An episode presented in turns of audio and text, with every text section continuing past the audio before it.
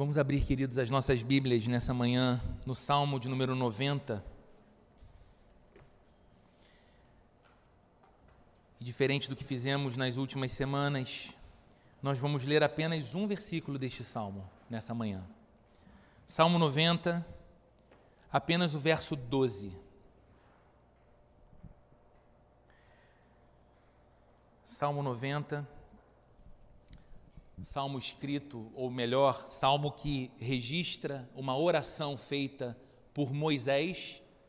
Então, isso é uma informação nova para algumas pessoas, porque estamos muito habituados a ler os salmos, percebendo que boa parte dos salmos foram composições de Davi, ou composições sobre o rei Davi, ou composições de Asaf, os filhos de Coré, como aparecem lá escritos em nossa Bíblia, mas aqui no Salmo 90 nós nos deparamos com uma oração maravilhosa feita por Moisés, esse grande homem de Deus, esse grande servo do Senhor, que foi responsável, foi um instrumento usado por Deus para libertar o povo hebreu da escravidão de mais de 400 anos da, do Egito e guiá-los até a terra prometida, guiá-los durante a peregrinação no deserto em direção à terra prometida, a Canaã. E nós vamos ler um verso que registra um pedido da oração feita por Moisés, que é o verso 12, diz assim a Bíblia: Ensina-nos a contar os nossos dias, para que o nosso coração alcance sabedoria. Ensina-nos a contar os nossos dias, para que o nosso coração alcance sabedoria. Vamos orar? Senhor, obrigado por essa graça sobre as nossas vidas nessa manhã. Obrigado pela experiência tão preciosa que é poder cantar os louvores do Senhor. Obrigado, Senhor, por esses irmãos que nos serviram através do dom da música e que tornaram esse lugar num ambiente apropriado, Senhor, para o culto, para o louvor, para o coração rendido, para as palavras que saem dos nossos lábios dirigidas ao Senhor, que falam da tua beleza, da tua grandeza, do teu poder, da tua majestade, da tua obra em nós, da tua obra por nós. Agora, Senhor, o que a gente te pede, crendo que a tua vontade é sempre há de se revelar a nós, nos envolver em seu amor e nos guiar na direção da vida que o Senhor tem para nós, nós te pedimos, Senhor, fala conosco. Usa a tua palavra, Senhor, eterna, poderosa, viva, para falar ao mais profundo do nosso coração. Senhor, que sejamos sim erguidos por ti, desafiados pelo Senhor, mas que possamos sair daqui com a decisão de caminhar na tua direção para a vida que tu tens para nós, com a sabedoria que precisamos para viver cada um dos nossos dias, sabedoria vinda do céu, sabedoria vinda do Senhor para cada um de nós. Que seja assim para nós, que saímos daqui reconhecendo a importância singular desse movimento de iniciar a nossa semana na tua casa, na companhia dos nossos irmãos e irmãs e com o nosso coração exposto diante da tua palavra. Em nome de Jesus. Amém e amém. Como é que você lida com o tempo? Não o tempo, o clima. Né? Eu prefiro o calor, eu prefiro o frio. Não é essa a pergunta. Mas como você lida com o fato de que o tempo passa? Que os dias avançam que a vida segue. Como você se relaciona com esse fato? Eu não sei se já aconteceu com você, mas me parece que chega uma fase da vida, e ela não demora muito para chegar, em que a gente começa a ficar mais incomodado com a maneira como lidamos com o tempo que temos.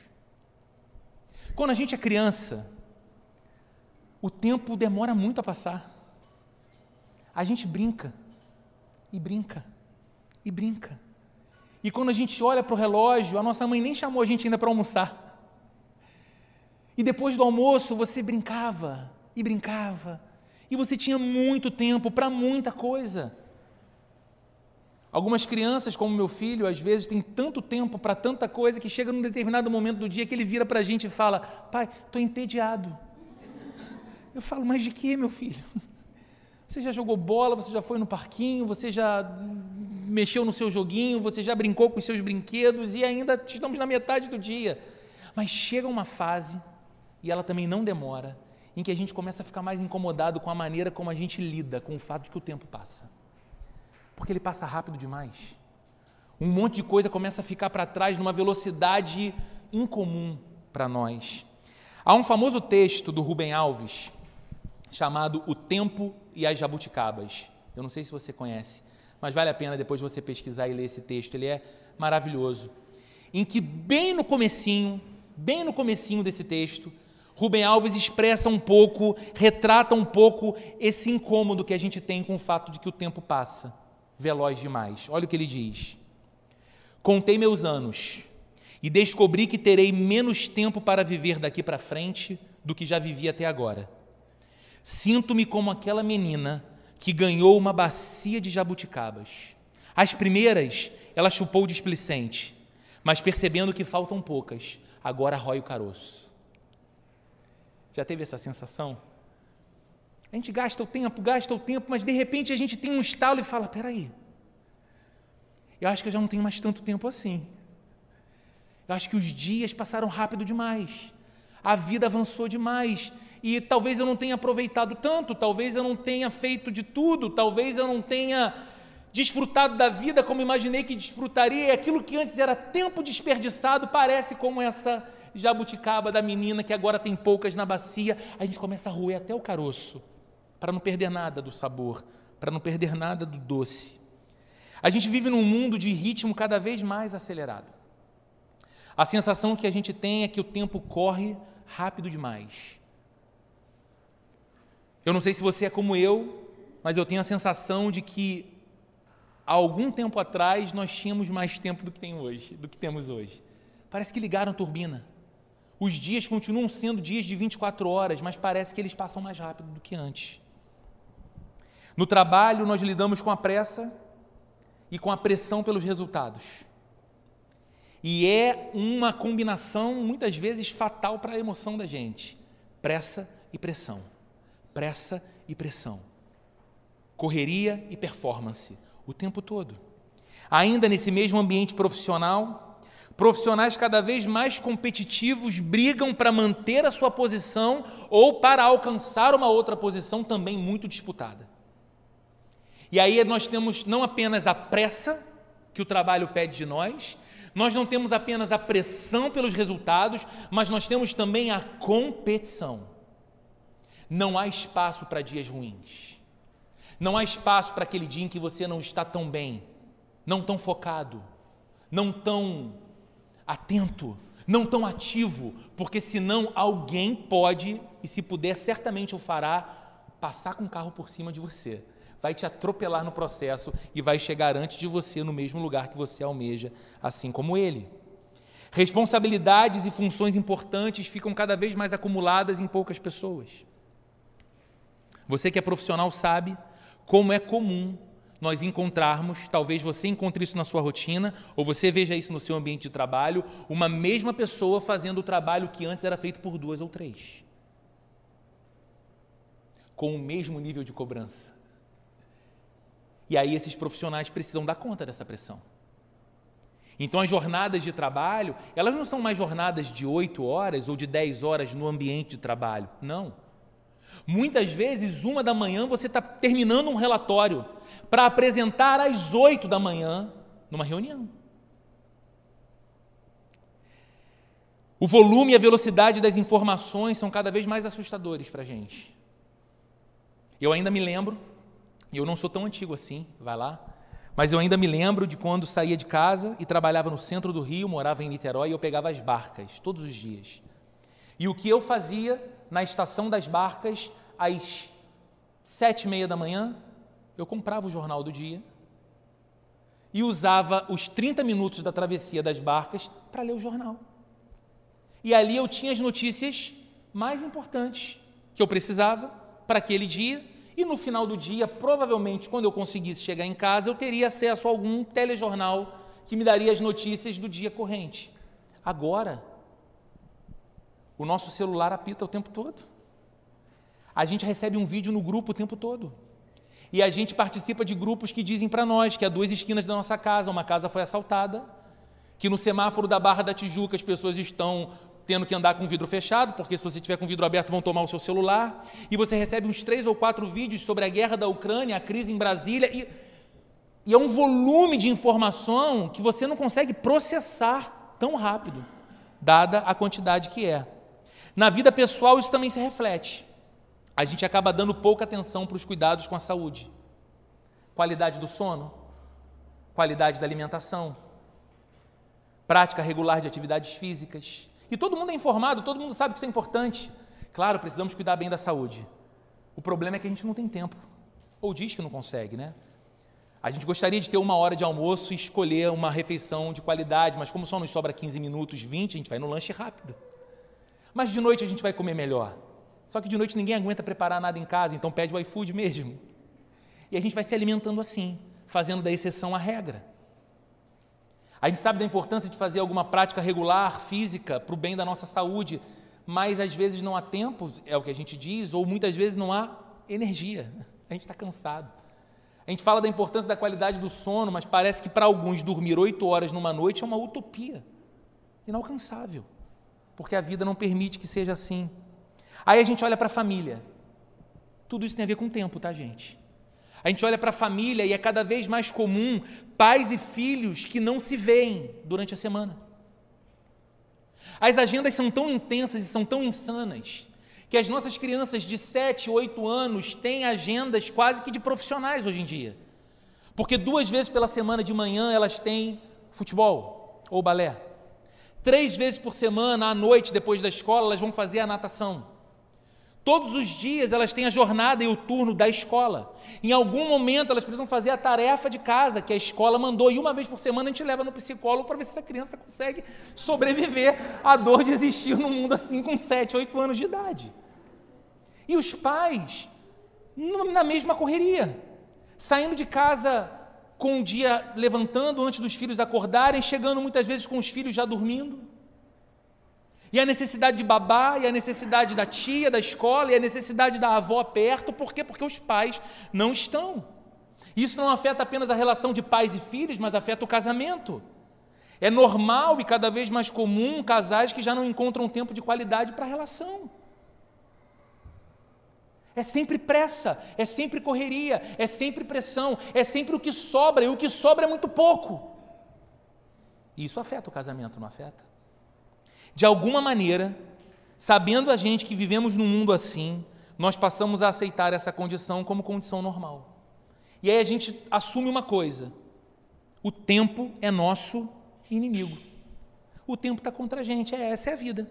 Gostaria de ter mais tempo? Gostaria. Gostaria de dormir melhor, comer melhor, me exercitar mais, ter tempo de lazer, ter tempo com os meus filhos, mas a vida não me deixa porque o tempo é meu inimigo. Quem aqui nunca disse a frase eu precisava de mais tempo? Quem aqui nunca disse 24 horas de um dia é muito pouco para tudo que eu tenho para fazer? Todos nós, queridos, recebemos de Deus 24 horas por dia, a gente sabe disso. Mas parece que o nosso principal desafio está em aprender a usar o tempo não como um adversário, mas como um aliado. E talvez você ouça isso e pergunte: mas isso é possível? Como é que isso é possível? E mais do que isso, talvez você pergunte: o que, que tudo isso tem a ver com espiritualidade viva, Roberto? O que, que essa conversa sobre a maneira como lidamos com o tempo e administramos o nosso tempo tem a ver com a nossa espiritualidade? Queridos, se você tem acompanhado essa série desde o começo, nós temos falado aqui desde o início dela que uma espiritualidade viva tem a ver com o nosso relacionamento com Deus. Uma espiritualidade viva tem a ver com uma relação com Deus que é tão real e é tão próxima de Deus que nós percebemos cada aspecto da nossa vida sendo tocado por esse relacionamento e sendo transformado pelo poder desse relacionamento. E um assunto tão crucial para todos nós não ficaria de fora. Um assunto tão central como o tempo que temos e o que fazemos com o tempo que temos não ficaria fora da influência do Deus com quem nos relacionamos. Nós encontramos na Bíblia diversos textos que falam sobre a nossa relação com o tempo. Diversos. Uma prova de que esse assunto interessa a Deus, porque interessa a nós. Uma prova de que esse assunto importa para Deus, porque importante é para nós. Você olha para a Bíblia, E logo se depara nos primeiros livros, na verdade, no primeiro livro, que é o Gênesis, o tempo da espera necessário para uma promessa ser cumprida. Quando você olha para a vida de Abraão, um homem que ouve de Deus uma promessa de que seria pai. E não apenas que teria um filho para ser o bibelozinho carinhoso dele ali no colinho, mas ele ouve uma promessa de que através daquele filho que viria, Deus geraria uma poderosa nação que seria o seu povo representante na face da terra. Só tinha um grande problema, ou alguns problemas. Abraão era um homem idoso, sem filhos ainda, casado com uma mulher idosa e estéril. Ela não podia ter filhos. Só que Deus fez uma promessa. O Todo-Poderoso se revelou a Abraão e prometeu a ele que aquilo aconteceria, mas olha o que, que impressionante tal qual muitas vezes na nossa vida, essa promessa se realizou rapidamente? Deus prometeu. O coração ficou aquecido pelo poder daquela promessa. A certeza de Abraão era que Deus não mentia. De fato, Deus iria cumprir aquela promessa, mas a criança não nasceu nove meses depois. A criança não nasceu dois anos depois. A criança não nasceu três anos depois. Levou muito tempo. E o tempo muitas vezes é um convite à incredulidade, o tempo muitas vezes passando é um convite ao desânimo. Aliás, o autor de Provérbios diz que a esperança que se adia faz adoecer o coração. Mas a gente olha para lá, o desafio de um homem cheio de fé, ter de lidar com o tempo da espera para o cumprimento de uma promessa.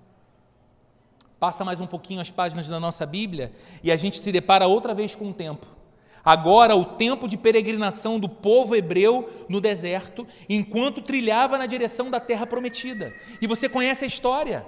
Aliás, nós estamos lendo um salmo do homem que liderou esse povo, que é Moisés. E a história da Bíblia nos diz que Deus fala a Moisés que ouviu o clamor do povo dele que sofria por 400 anos de escravidão no Egito e decidiu libertar aquele povo das garras de Faraó. E Moisés seria o grande líder que conduziria esse povo em triunfo.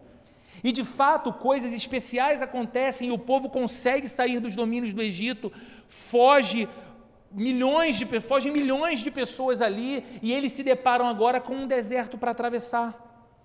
E se você tiver interesse em geografia bíblica, você vai olhar para o mapa e vai perceber que mesmo uma grande multidão, que era aquele povo hebreu, poderia atravessar aquele deserto e chegar em Canaã, que era a terra prometida, em três meses. Mas uma série de coisas acontecem. E aquele povo peregrina no deserto por 40 anos. E a gente tem um livro, por exemplo, como o do Êxodo, que nos conta a história de quantas coisas importantes se deram durante aquele tempo árduo de deserto em que você não tem casa, você acampa. Você não tem guarda-roupa, você tem poucas peças. Você não tem mantimento, você conta com uma provisão diária que Deus manda dos céus e você vai precisar acreditar que amanhã Deus vai mandar de novo. Tempo.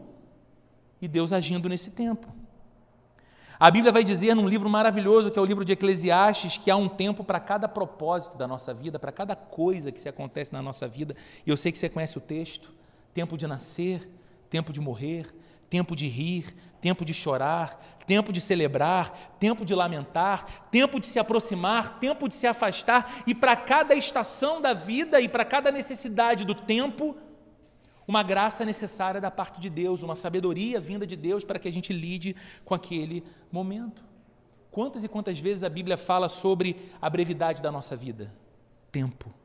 Aliás, esse é o tema principal desse salmo. Sobretudo porque aqui nesse salmo Moisés coloca um contraste entre o tempo breve da nossa vida e a eternidade de Deus. Porque esse salmo começa com Moisés dizendo: Senhor, tu tens sido o nosso refúgio de geração em geração. De eternidade a eternidade, tu és Deus.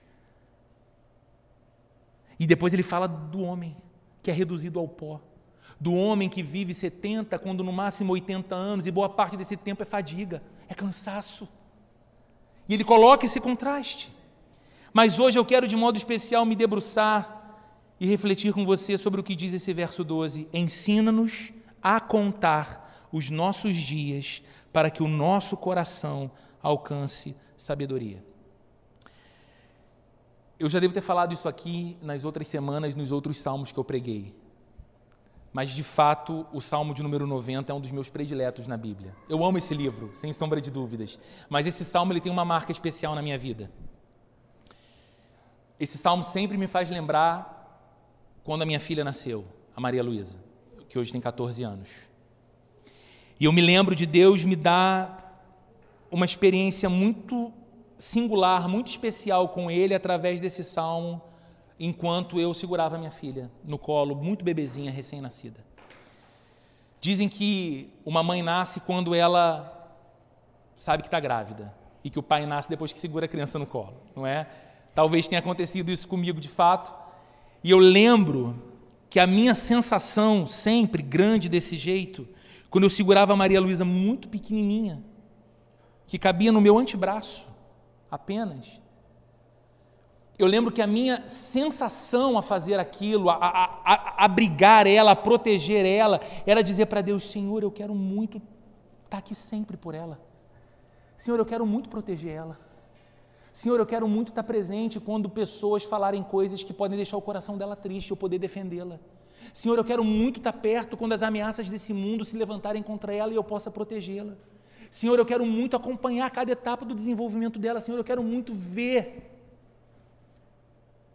cada progresso, cada avanço, os primeiros dentinhos, e o crescimento, e o cabelo, e todos os detalhes. Senhor, eu quero muito tudo isso, mas eu me deparei com uma realidade ali. Enquanto eu olhava para minha filha, encantado com ela, e orava falando com Deus, de alguma forma, pela minha limitação e pelo avanço do tempo, em alguns momentos eu não poderia ser o refúgio para minha filha.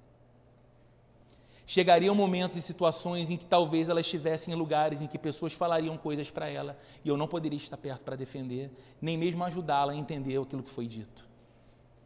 Poderia chegar a alguma fase, certamente chegará a alguma fase, em que eu não posso estar perto o tempo todo para proteger dos perigos inerentes à vida. E com toda certeza, essa foi a minha constatação, chegaria um momento em que ela poderia até precisar de mim, mas eu já não mais estaria presente porque essa é a ordem da vida. E aí eu li esse texto e eu li esse salmo. E, sobretudo, primeiro, os primeiros versos desse salmo, com Moisés dizendo: Senhor, tu tens sido o nosso refúgio de geração em geração. Uma geração depois da outra tem contado com o Senhor como sendo o refúgio que Deus colocou em meu coração enquanto eu li esse texto, enquanto eu li esse salmo. De fato, chegará um momento em que você não estará presente, mas eu continuarei presente eu continuarei sendo o pai dela, o Deus dela, o Senhor dela. Então, esse salmo de fato é muito importante para mim. Esse salmo é uma oração que reflete um dos momentos mais emocionantes também da vida de Moisés, porque ele estava ali no deserto, liderando Israel, o povo de Deus, em direção a essa terra prometida, e ali naquele cenário pouco convidativo ao ânimo, indesejado, inóspito, Moisés se deparou com a realidade do tempo, estava demorando chegar em Canaã. Moisés se deparou com a finitude do homem, com a fragilidade humana, mas Moisés também se deparou com a eternidade de Deus e ele recorda que Deus, desde sempre, tem sido o refúgio do seu povo. Eu amo essa frase que o texto nos fala no verso no verso 2, segunda parte, de eternidade a eternidade, tu és Deus. O que Moisés está dizendo é o seguinte: Senhor, o Senhor está acima e além do tempo. Antes do tempo ter sido criado pelo Senhor, o Senhor já era Deus. Quando o tempo já não mais existir, o Senhor continuará sendo quem é. O Senhor é o mesmo. Mas nós também somos relembrados não apenas da eternidade de Deus, mas somos dolorosamente lembrados de que a nossa vida é um exercício de desintegração. De que o tempo passa e a gente vai se desgastando, se deteriorando, avançando até voltarmos ao pó. É o que fala o verso 3. Moisés diz a Deus: Tu reduzes o homem ao pó. A gente sabe que esse é o fim da vida. E a gente pode ter todos os cuidados médicos e estéticos e cirurgia plástica e botox e esticar o máximo possível, mas vai chegar um momento em que não adianta. Vai chegar a nossa hora, vai chegar o nosso fim. Mais do que isso, nós lidamos ainda com o fato de que o tempo leva embora tudo e todos que nós amamos. E essa também é uma condição inevitável. que há pessoas amadas que em algum momento serão para nós lembrança e saudade, não mais presença. E a gente vai ter que lidar com esse fato. E uma vez, queridos, que a vida é assim, como dizia Jonathan Edwards, curta, dura e incerta, como nós devemos encarar o tempo de vida que temos? Uma vez que a vida é assim tão rara e tão preciosa, e que o tempo passa tão rápido, como nós devemos administrar o tempo? O que me parece claro nesse texto, nesse verso 12 e em outros textos da Bíblia, é que Deus, como eu disse, se importa com a qualidade da nossa vida. E Deus se importa com o modo como utilizamos o nosso tempo. Então, queridos, nós não lidamos com esse assunto apenas lendo bons livros ou tendo acesso a boas palestras que nos ajudem, e sim, essas coisas podem nos ajudar. Eu mesmo tive a oportunidade, alguns anos atrás, de ler um livro excepcional, para mim, super prático, chamado A Tríade do Tempo, que nos ajuda a separar de fato uma noção do tempo entre aquilo que é importante, aquilo que é circunstancial, aquilo que é emergencial, e a gente tentar pautar a vida de modo mais organizado com o nosso tempo. Sim, essas coisas nos ajudam, nos ajudam de fato. Mas aqui está um texto mostrando para nós que Deus se importa que Deus se interessa e que é uma forma em que somos ensinados pela Bíblia a gerir o nosso tempo, a olhar para o tempo da nossa vida com mais sabedoria. Aqui está Moisés nos ensinando através dessa oração que em Deus nós podemos descobrir como viver bem cada dia. Ensina-nos, Senhor, a contar os nossos dias. Em Deus nós podemos descobrir como viver bem cada dia, ao ponto de alcançarmos sabedoria para o coração. Então me diz uma coisa, aliás, não me diga, mas responda ao seu próprio coração. Deus é levado em conta no seu planejamento de tempo? Inevitavelmente você pensa na sua agenda, tá bom? Até porque se você não pensar na sua agenda, alguém vai definir a sua agenda por você. Então é melhor você pensar nela. A minha pergunta é: você leva Deus em conta? Quando você planeja os seus dias, quando você planeja as suas rotinas, quando você planeja as suas tarefas, você lembra qual foi a última vez que, assim como Moisés, você orou sobre isso? Você disse, Deus, me ajuda a contar os meus dias. Ou você disse, Deus, me ajuda a organizar o meu tempo. Deus, senta comigo aqui e me ajuda nesse planejamento, de modo que eu faça essas coisas com sabedoria, de modo que eu não perca de vista aquilo que de fato é importante e prioritário, de modo que eu não esqueça do Senhor, o Deus da minha vida na condução disso tudo. E queridos, isso, fazer isso é muito mais espiritual do que nós podemos imaginar, muito mais. Eu sei que a gente tem uma ideia de coisas espirituais bem mais elaboradas, né? Mas esse assunto é algo que nós lidamos toda hora. Hoje, provavelmente daqui a poucos minutos ou horas, você vai ser assaltado pelos pensamentos que têm a ver com o tempo com os dias que você tem pela frente e com um monte de coisa que está para acontecer em sua vida nos próximos dias. Não é verdade? Seja no trabalho, seja na sua rotina familiar, seja numa mudança que está acontecendo na sua vida, na sua casa, seja uma viagem. Essas coisas estão em curso. A questão é quantas vezes nós paramos para dizer, Senhor, há muito o que pensar, há muito o que decidir, há muito o que deliberar, há muito o que estruturar, mas me ensina a contar os dias. Me dá da tua sabedoria. Faz isso aqui junto comigo, Senhor. C.S. Lewis, um grande escritor, que, entre obras maravilhosas, escreveu O Cristianismo Puro e Simples, Cartas de um Diabo a seu Aprendiz, Os Quatro Amores, A Abolição do Homem, disse certa vez o seguinte, num de seus livros: Ponha as primeiras coisas em primeiro lugar e teremos as segundas a seguir. Ponha as segundas coisas em primeiro lugar e perderemos ambas. Quando Lewis escreve sobre isso, ele não estava escrevendo sobre gestão do tempo, ele estava escrevendo sobre relacionamento com Deus. Ele está escrevendo isso em cristianismo puro e simples. E ele diz o seguinte: fomos criados para um relacionamento com Deus. Fomos criados para existir a partir de Deus. Fomos criados para conhecer a Deus, depender de Deus e desfrutar de Deus. Então, essa é a prioridade máxima da vida de qualquer pessoa. sobretudo daqueles que se deparam com a realidade do Evangelho e se reconectam com Deus através de Jesus Cristo.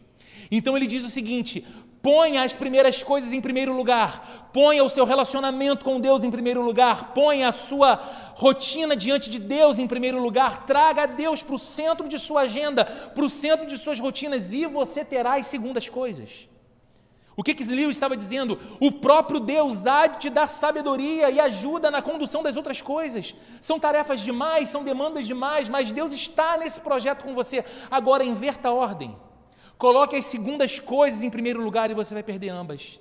Você vai se ver angustiado com a gestão da sua própria vida e distante de Deus. Acontece que muitos de nós estamos fazendo exatamente o contrário do que Lewis nos ensinou. Estamos colocando coisas secundárias como se fossem as mais importantes e deixando que isso ocupe todo o nosso tempo e toda a nossa energia. É por isso que a gente está tão cansado. É por isso que muitas vezes a gente diz que não tem nem muito apetite espiritual, a gente não tem muita vontade de orar ou de ler a Bíblia, sabe por quê? A gente está tão empanturrado de tanta coisa que a gente permite entrar na nossa vida. Tanta informação, tanto conteúdo, tanta tela, tanta notícia, tanta coisa, tantas agendas, tantas prioridades, que a gente fica empanturrado daquilo e diz: Bom, eu estou tão cheio que não há espaço nem para Deus, eu não sinto nem fome, nem sede de Deus. Mas aqui neste salmo está sendo apresentado a nós um caminho diferente, um caminho transformador e um caminho cheio de consequências maravilhosas, queridos, porque aqui é como se Moisés estivesse pedindo o seguinte em oração: Senhor, nos ensine, a mim e ao seu povo, a enxergar a vida com os teus olhos nos ensine a compreender a realidade da nossa existência como o Senhor compreende, para que assim nós possamos aproveitar ao máximo e com sabedoria a vida que do Senhor recebemos. E me diga, esse não é um desejo do teu coração? Aproveitar ao máximo, o melhor possível, a vida que você tem, única, irrepetível e que passa correndo? Eu sempre lembro daquele filme, Curtindo a Vida Doidado. Década de 80, legal, mas você já, já provavelmente já assistiu esse filme. É a história de um garoto que ele não quer ir para a escola, ele não quer estudar, ele só quer curtir a vida doidado com os amigos. E muitas vezes a gente pensa que aproveitar a vida ao máximo é fazer essas loucuras, mas chega uma fase que a gente diz: não, não é isso porque eu já fiz tanta coisa, eu já estive em tantos lugares, já, eu já conheci tanta gente, eu já falei com tantas pessoas, eu já vivi tantas experiências e nada disso me saciou, nada disso foi o bastante para mim. É como se eu ainda fosse vazio, mas o tempo não é mais o mesmo, o tempo é menor. E a sensação de que há mais vida, a sensação de que é possível viver mais e viver melhor. E é isso que Moisés está pedindo para Deus aqui, quando diz: Senhor, nos ensine a contar os nossos dias nos ensine, Senhor, a saborear essa fruta e aproveitar e raspar até o caroço, para não perder o sabor e não perder o doce. E por que isso é importante, queridos? Por que é importante pedir para que Deus nos ajude a enxergar a vida com os olhos dele? A compreender a nossa realidade como ele compreende? Porque sem essa compreensão e sem essa visão, como Deus define, nós iremos viver inevitavelmente de modo equivocado. Eu não tenho tempo aqui para falar dos outros versos desse salmo, mas do verso 7 ao verso 11, Moisés fala sobre essa finitude humana e Moisés fala que a nossa vida se passa debaixo da ira de Deus. E quando Moisés fala sobre a ira de Deus ali, ele está falando de algo que o próprio Deus havia decretado no Gênesis para Adão e Eva quanto à realidade do pecado. O pecado deveria ser punido e castigado por um Deus que é absolutamente santo. E agora Moisés está dizendo o seguinte: a nossa vida curta, a nossa vida breve, a nossa vida cheia de incertezas, é uma vida também experimentada debaixo dessa condição da sua ira. Não de um Deus que está revoltado conosco, mas de um Deus que está castigando o pecado.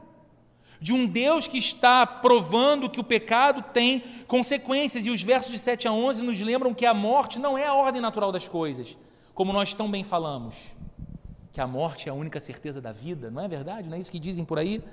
Acontece que a Bíblia vai dizer que a morte não é ou não deveria ser a ordem natural das coisas, ela é a consequência de nos desviarmos de Deus e optarmos pela autonomia e pelo pecado, como Gênesis 3 nos revela. Então, queridos, sem essa compreensão da doutrina do pecado, nós não vamos alcançar o coração sábio.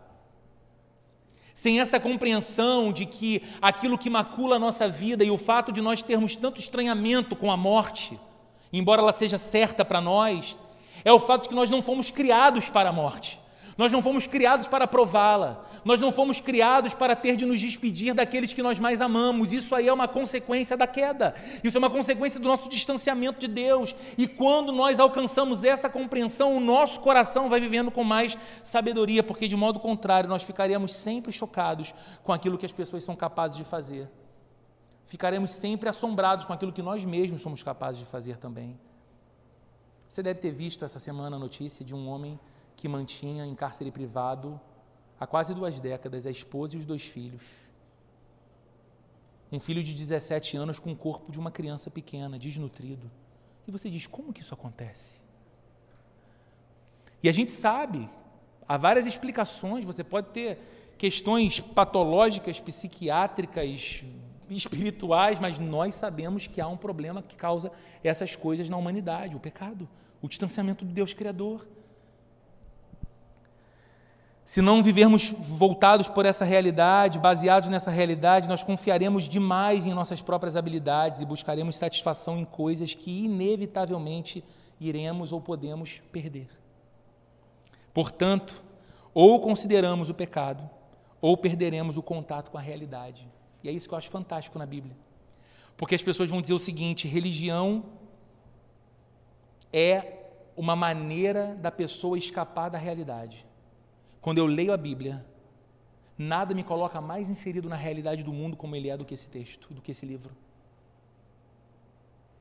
Ele me ajuda a olhar essas mazelas e barbaridades desse mundo que nos cerca, dessa vida terrível que muitas vezes nós vemos diante dos nossos olhos, como não um projeto do Deus Criador, mas como uma consequência do pecado, e nos, nós somos lembrados por essa mesma Bíblia que o Deus Criador não deixará as coisas como estão, ele prometeu redenção. Ele está restaurando em Cristo todas as coisas e ele está chamando em Cristo um povo seu. E esse povo, à medida que avança e cresce, proclama as virtudes desse Deus a um mundo em trevas.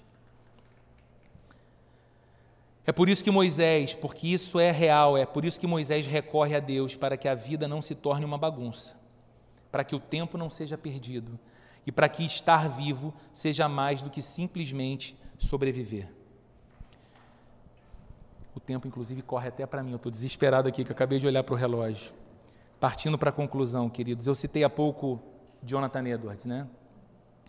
Jonathan Edwards escreveu uma lista com 70 resoluções para a sua vida. Você encontra isso na internet, basta colocar lá Resoluções de Jonathan Edwards. Ele escreveu isso quando tinha 19 anos. Eu acho fantástico esse fato, porque que resoluções são essas? Ele queria viver uma vida agradável a Deus, ele queria glorificar a Deus, e ele escreveu 70 resoluções. E não é aquela coisa que você escreve e esquece em algum lugar. Ele escreveu as 70 resoluções e estabeleceu um propósito. Eu preciso ler estas 70 resoluções uma vez por semana, para não esquecer dessas decisões que eu estou tomando. No entanto, Jonathan Edwards sabia que não era capaz sozinho de cumprir todos aqueles propósitos. Ele era muito jovem. E ele estava traçando coisas sérias para a sua vida, desejando glorificar a Deus. Por isso, ele colocou no início de suas resoluções, antes de escrever a primeira, os seguintes dizeres. Ouça isso com atenção. Estando ciente de que sou incapaz de fazer qualquer coisa sem a ajuda de Deus, Humildemente lhe rogo que, através da sua graça, me capacite a cumprir fielmente estas resoluções, enquanto elas estiverem dentro de sua vontade, em nome de Jesus Cristo. E aí ele começa a escrever. E eu quero chamar sua atenção apenas para a quinta resolução dele. Ele diz o seguinte: resolvi, decidi, jamais desperdiçar um só momento do meu tempo.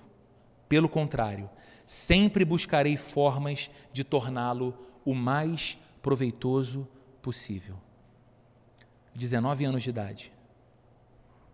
E ele estava consagrando a sua vida para Deus e dizendo: Senhor, me ajude a não desperdiçar o meu tempo.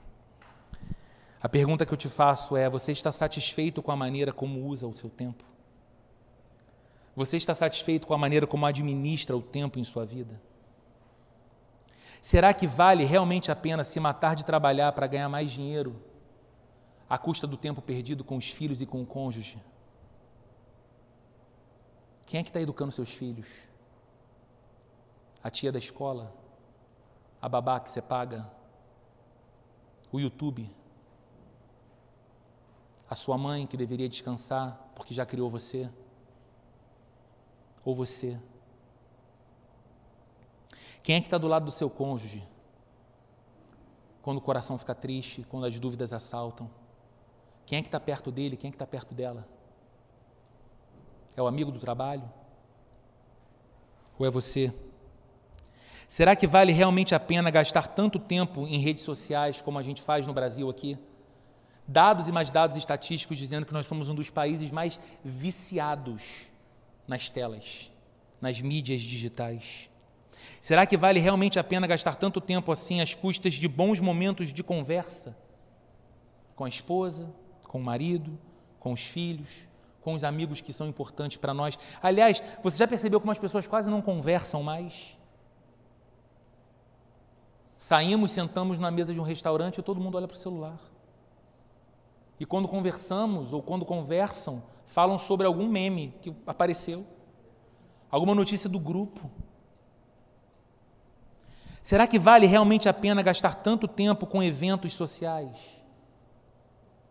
Tanta festa, tanta saída, tanto encontro, tantas outras formas de lazer, em troca do tempo que você poderia se dedicar para servir mais a Deus, se envolver mais com a sua igreja e ver essas coisas ajudando você a se tornar mais parecido com Jesus. Aliás, você já percebeu como cada vez mais a gente negocia essa agenda?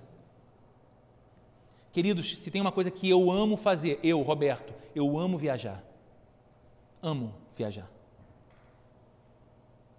Só que me chama a atenção o fato de que, como a gente, ou muitos de nós, gente que ama Jesus, rapidamente negocia o domingo como uma coisa secundária ou terciária da vida, porque não, eu vou viajar. Ou porque eu vou para a praia. Ou porque eu vou me encontrar com os meus amigos e a gente marcou nesse domingo. E aquilo que em gerações passadas a nossas era tido como algo muito importante e central, a comunidade, o encontro congregacional, o culto, a comunhão, o estar com os irmãos, o ouvir da palavra de Deus, considerar a sabedoria da Bíblia para refletir toda a semana que vai começar, é colocado para nós muitas vezes na margem. E a pergunta é: vale a pena? Vale a pena tanta viagem, vale a pena tanta saída, vale a pena tanto encontro social, às custas desse tempo de dedicação mais aprofundado com a sua comunidade local. Talvez servindo mais num lugar como esse. E vendo essas coisas fazendo de você alguém mais parecido com Cristo. Será que vale realmente a pena assumirmos tantos compromissos para cada dia da semana e dessa maneira não sobrar tempo algum para cultivar vida devocional, de oração e leitura da Bíblia? O ser humano é muito focado. Eu ontem conversava com uma pessoa da minha família que dizia que uma outra pessoa da minha família, por conta do lugar em que estava morando, estava acordando todos os dias 15 para as 5 da manhã para se preparar e ir para o trabalho. Trabalhava o dia inteiro. Eu conheço várias outras pessoas que têm uma disciplina de prática esportiva que não abre mão. Então levanta às quatro e meia, às cinco da manhã para correr, para pedalar, para surfar, para malhar, porque depois dá tempo de tomar banho, tomar um café da manhã e chegar no trabalho em tempo. E fazemos esses sacrifícios extremos porque entendemos que essas coisas são importantes, mas será que colocamos na nossa agenda algum espaço para dizer: esse é o horário que eu vou parar tudo e eu vou orar e eu vou ler a Bíblia? Esse é o momento que eu vou me dedicar ao meu Deus e vou clamar: Senhor, me torna mais parecido com Jesus. Senhor, me ensina a contar os meus dias com sabedoria. Eu vou dedicar esse tempo todos os dias. Será que não estamos precisando orar como Moisés, dizendo: Senhor, me ensine a contar os dias? Senhor, me ensine a priorizar o Senhor em minhas rotinas. Senhor, me ensine a te buscar de maneira que eu possa ter um coração sábio para viver plenamente todos os dias. Será que não estamos precisando orar como Moisés? O que vai tirar de nós, queridos, e aqui eu encerro, o que vai tirar de você a sensação de que não vive, apenas aguenta. Lembra dessa frase da música Maria Maria do Milton Nascimento? Uma mulher que sorri quando deve chorar e não vive, apenas aguenta. Quantas pessoas vivem assim hoje? Com essa sensação, não vive, só aguenta. O que vai tirar de você a sensação de que não vive e apenas aguenta é colocar Deus no centro da vida. É trazer Deus para o centro das decisões. É resolver depender de Deus para absolutamente tudo, inclusive e principalmente a cuidar com sabedoria do tempo que Ele te concedeu. Alguém já disse certa vez em algum lugar, e é muito certo: quem não sabe quanto tempo tem, tem muito pouco tempo que você e eu sejamos homens e mulheres mais sábios, que buscam em Deus, que buscam a Deus e que trazem Deus para o centro da vida, de modo que o nosso uso do tempo seja mais sábio e seja mais bem aproveitado. Amém? Vamos orar, Senhor. O que a gente entende é que uma espiritualidade viva não é apenas aquilo que se comunica com a nossa alma de modo subjetivo, que arrepia a nossa pele, e então a gente diz: parece que eu senti Deus. Sabemos que uma espiritualidade viva é aquele relacionamento contigo que molda o nosso caráter, que mexe com as nossas rotinas, que muda e modela aquilo que vemos, como vemos e como agimos e reagimos às coisas. E, Senhor, se tem algo que muitos de nós temos com o que nos envergonhar, é com a maneira como a gente cuida do tempo que o Senhor nos dá e nos concede diariamente a forma como a gente aproveita ou joga fora o tempo de vida que o Senhor nos dá. O tempo que nós passamos reclamando, nos queixando, lamentando aquilo que não acontece, aquilo que não vivemos, aquilo que ainda não chegou. O tempo desperdiçado quando não andamos em tua presença, não buscamos ao Senhor, não nos dedicamos à nossa família, não nos dedicamos à tua igreja, não nos dedicamos ao teu reino, não buscamos crescer, Senhor, como pessoas mesmo. Senhor, tem misericórdia de nós, e assim como Moisés pediu, nós também te pedimos, na singeleza, na simplicidade desse verso 12 do Salmo, nos ensina, Senhor, a contar os dias da nossa vida. Nos ensina a contar diante do Senhor, dependendo do Senhor, de modo que o nosso coração, tão frágil, alcance sabedoria, como a tua palavra promete, em nome de Jesus. Que o amor de Deus, o nosso Pai, a graça do nosso Senhor e Salvador Jesus Cristo e a comunhão e a consolação do Espírito Santo esteja presente com cada um de nós aqui nessa manhã, hoje e para todo sempre, Senhor. Amém e amém.